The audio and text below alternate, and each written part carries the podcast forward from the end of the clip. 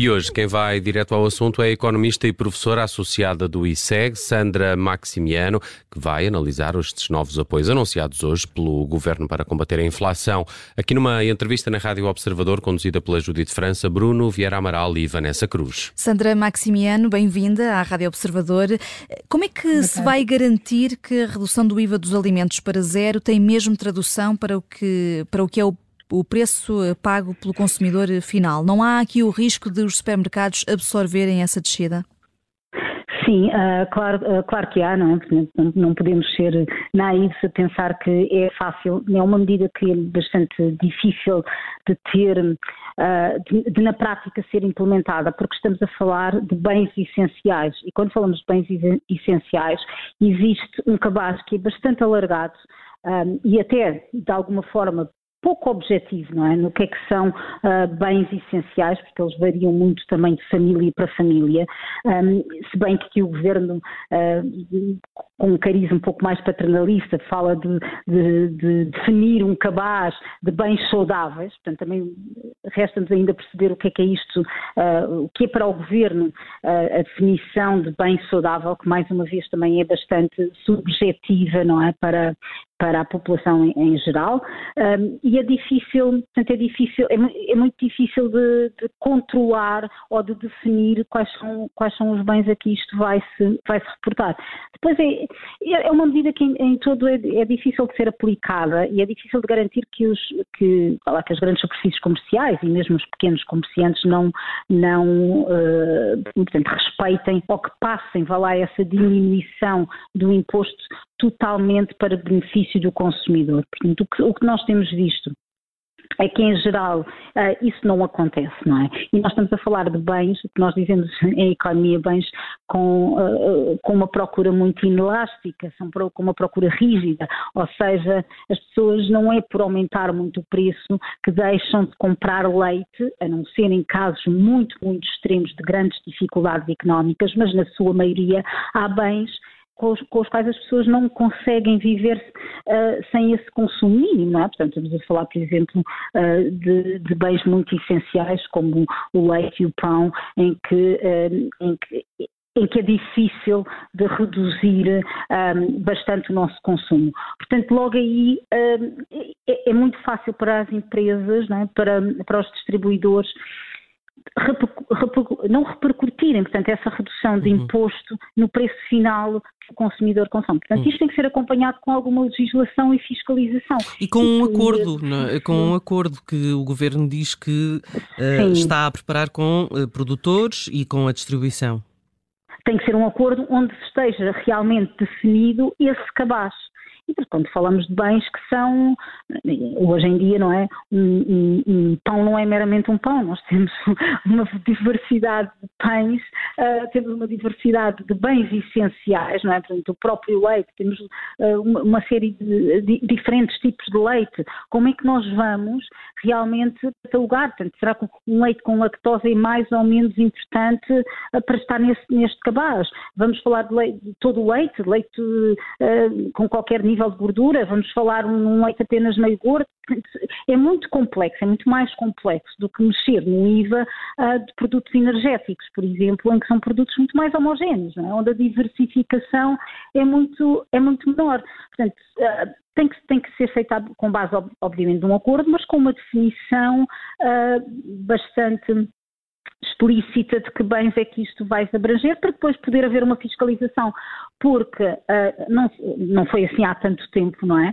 Que o Ministro das Finanças uh, recusou uh, uma descida ou, o IVA a zero para produtos essenciais, e nomeadamente com uma justificação de que era muito difícil fiscalizar essa, essa, essa mesma medida. O, o que é que acha, o que, é que, acha que fez o Governo então e o Ministro das Finanças mudar de ideias? Eu acho que era, eh, começava a ser difícil não a, não a implementar, não é? Portanto, há indicações a nível europeu um, para o que os Estados o façam. Portanto, isto começou a ser uma política aplicada em, em, em outros países e, era, era, a pressão social para que, para que ela fosse também aplicada em Portugal era grande. Portanto, seria difícil não, um, não impor esta, esta medida. E, na sua opinião, haveria alguma alternativa? Uh neste caso, claro, na, para, os, para, para, o controle do, de alguma forma dos preços uh, destes produtos essenciais que não passasse pela redução do, do, do IVA? Pois, isso aí, uh, eu, eu, não sei se, é, se, se, é fácil haver essa.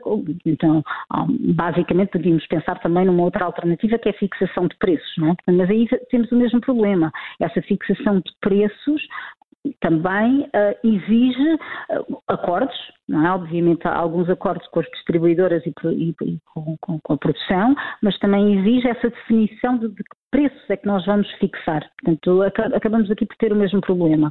Eu acho é que poderia um, haver, e existe, existe neste pacote de medidas, apoios diretos às famílias mais carenciadas, uma medida de, de, louvar, um, mas Aliás, essa medida poderia ser mais, ainda mais alargada no que significa o apoio monetário que vai ser dado às famílias, em vez, eh, em alternativa desta redução do IVA, porque esta redução do IVA dos bens essenciais é uma medida que vai afetar toda a população transversalmente, não é? Portanto, não só a população mais carenciada consome estes bens, mas é a população carenci mais carenciada que obviamente tem um peso maior destes bens no seu rendimento disponível. Mas são bens consumidos alargadamente por toda a população e há uma grande franja populacional que não precisa uh, necessariamente deste apoio.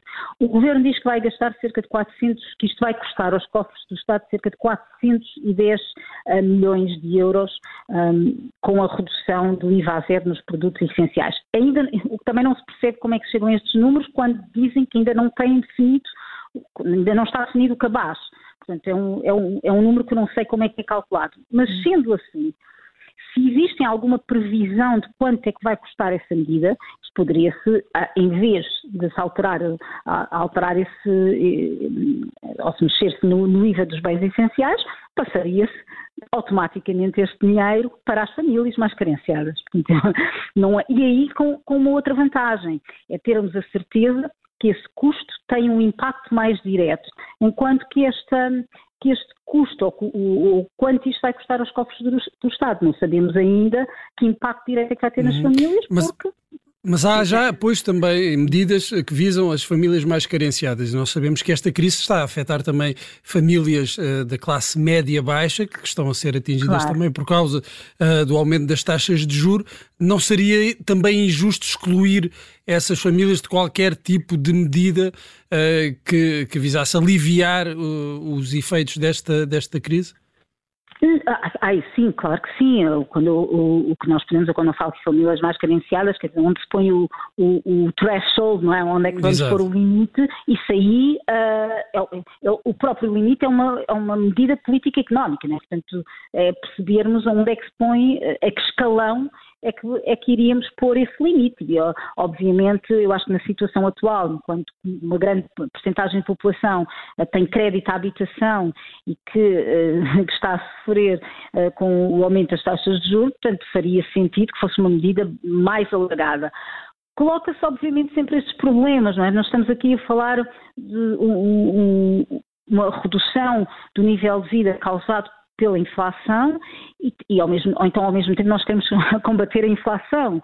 E, e, e já que toca até nesse ponto, uh, uh, Sandra Maximiano, uh, outra das medidas anunciadas hoje passa por aumentos na função pública de 1%, Sim. já a partir de abril, a juntar aos 0,9% que são aplicados já desde janeiro. Ouvimos esta tarde o Governador do Banco de Portugal pedir cautela a este nível, falando numa pressão sobre, sobre os preços. Há esse perigo de fazer a inflação Sim. subir? Sim, há, há, há, Aliás, todas estas medidas têm esse perigo. Mesmo uma, uma medida, um cheque de apoio social, tem sempre esse perigo, porque o que nós queremos fazer, quando, quando estamos em momentos de, de, aumento de inflação, de pressão inflacionista, nós queremos reduzir a procura, não é? Portanto, basicamente todas estas medidas ou vêm manter a procura ou aumentar a procura, não vão ter um impacto direto na causa do problema, não é? Nós não estamos a combater com estas medidas a inflação. Medidas como a inflação são necessariamente medidas como o aumento das taxas de juros.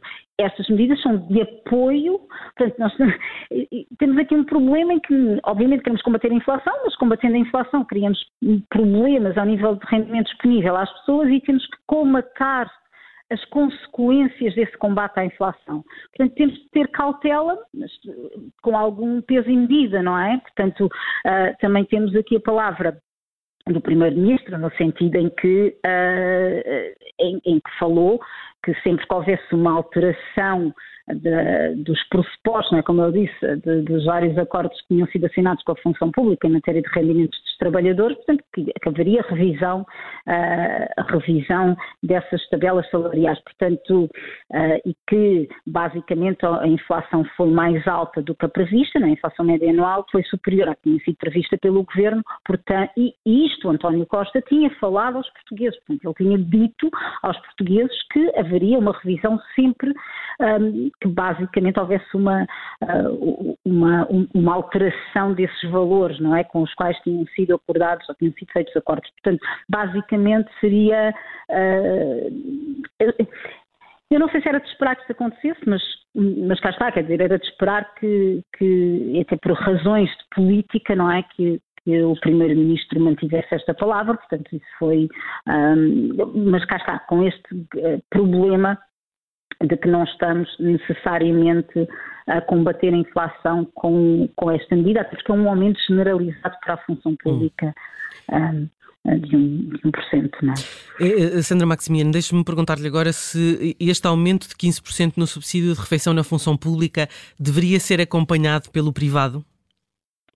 Sim, sem dúvida. E eu acho que eu acho que em, em larga medida é que, é, nós sabemos sempre que os aumentos né, e o que acontece na função pública funciona de sinal e funciona também de âncora para o setor privado. Portanto, acho que faz todo o sentido uh, que, seja, que seja acompanhado. Aliás, eu acho que o grande problema que, temos aqui hoje em dia também com este o problema para as empresas de algumas destas medidas, nomeadamente aumentos, uh, este, género de aumento salarial ou de, ou de, ou de benefícios e mesmo um, uh, a redução de impostos pode afetar algumas, algumas empresas mais, uh, mais diretamente, se houver esse tal controle de preços, tem muito a ver com também uma altura que nós estamos de quase pleno emprego, não é? Portanto, basicamente nós não, não tem, temos um, um, desemprego em baixa, temos algumas empresas com dificuldade na, a recrutar uh, trabalhadores, o que significa que essa dificuldade para colmatar essas dificuldades têm sempre de ser acompanhadas com alguns benefícios a níveis salariais, não é? E, uh, portanto, é óbvio que os custos para as empresas, quer a nível do custo de trabalho, quer o custo de capital, depois o aumento das taxas de juros e se, se sofrerem algumas delas algum controle nesses preços, ou seja, do, do produto final que vendem, uh, cria aqui grandes constrangimentos ao nível das empresas. Portanto, uh, temos, aqui, uh, temos aqui esse problema, não é? Mas eu acho que, acho que sim, acho que é de esperar que o setor privado acompanhe e eu acho que sem algum não, não vejo que seja difícil, dado que temos o desemprego baixo, não é? Portanto, não é, não é, são medidas que algumas empresas, por elas próprias, já estão, um, já estão a, a, a tomar. Portanto, Uhum. Sandra Maximiano, pedi-lhe uma resposta breve. Regressamos aqui à questão dos apoios a famílias mais uhum. carenciadas. Foi anunciado um apoio de 30 euros por mês para as famílias vulneráveis e mais 15 euros por cada criança, e isto até a final do ano. O valor e a duração desta medida parecem-lhe razoáveis? Parecem parece-me, a, a, forma também como é pago né, trimestralmente, parece-me também razoável, não é? Porque aligeira em termos burocráticos, portanto, toda a questão do pagamento, em vez de ser um, um pagamento mensal, um, dado, portanto, dada, eh, dado a folga orçamental que temos, parece-me parece razoável, era sempre bom que fosse mais, mas é, é, o, é o, que é, o que é verdadeiramente possível e vai abranger até ao quarto escalão, portanto, inclusive o quarto escalão, portanto, não é, uh, parece-me bastante, uh, bastante razoável e, e, e, e com essa duração, vá lá, de um ano, quando já estamos, eh, já estamos a ter alguns sinais de redução da inflação, portanto parece-me eh, parece uma, boa, uma boa medida. Só gostava de acrescentar, se me desse, desse permissão para tal, sim, sim. em relação ainda ao IVA, eu acho aqui muito curioso há aqui um ponto que, que, raramente se fala, não é? Portanto, tem muito a ver depois com, com, a questão do impacto mais comportamental que uma medida destas pode gerar, cá está, em famílias de mais uh, médios rendimentos. Um, nós não sabemos ainda que cabaz ou que produto é que vão, vão sofrer esta revisão do IVA, portanto, este IVA zero, mas foi anunciado que seria entre abril e outubro. Só o facto de ser anunciado entre abril e outubro já vai criar, e isto vai ser engraçado vermos, já vai criar algumas, um, alguns desvios comportamentais, no sentido em que vão haver produtos que necessariamente as pessoas vão comprar a mais uh, para tirar este benefício deste tal desconto supondo realmente que existe uma, um controle de preços uh, no final. E isso está, será ou não será desejável? Talvez não seja desejável, mas mais uma vez nós queremos combater também, uh, combater também a inflação, não é? Portanto, temos uma corrida, por exemplo, uma compra de arroz extra, ou esparguete, ou, ou outros produtos similares que as pessoas podem realmente acumular em casa, quem o fará será sempre uma classe média que pode o fazer, uh, não, uma, não, não umas famílias mais carenciadas que obviamente não têm folga orçamental para acumular estoque de, de, bens. Portanto, isto, há sempre estes desvios que podem acontecer que ao fim e ao cabo depois não vão ter o impacto que nós, que nós queríamos com esta medida. Uhum. São medidas muito indiretas, com, com impactos muito imprevisíveis. E temos de, de, de, perceber, eh, de esperar para ver para, para, para como é que a medida vai ser aplicada, essa medida do IVA. Agradeço-lhe, eh, Sandra Maximiano, por ter vindo ao direto ao assunto. Sandra Maximiano é economista e professora associada no ISEC.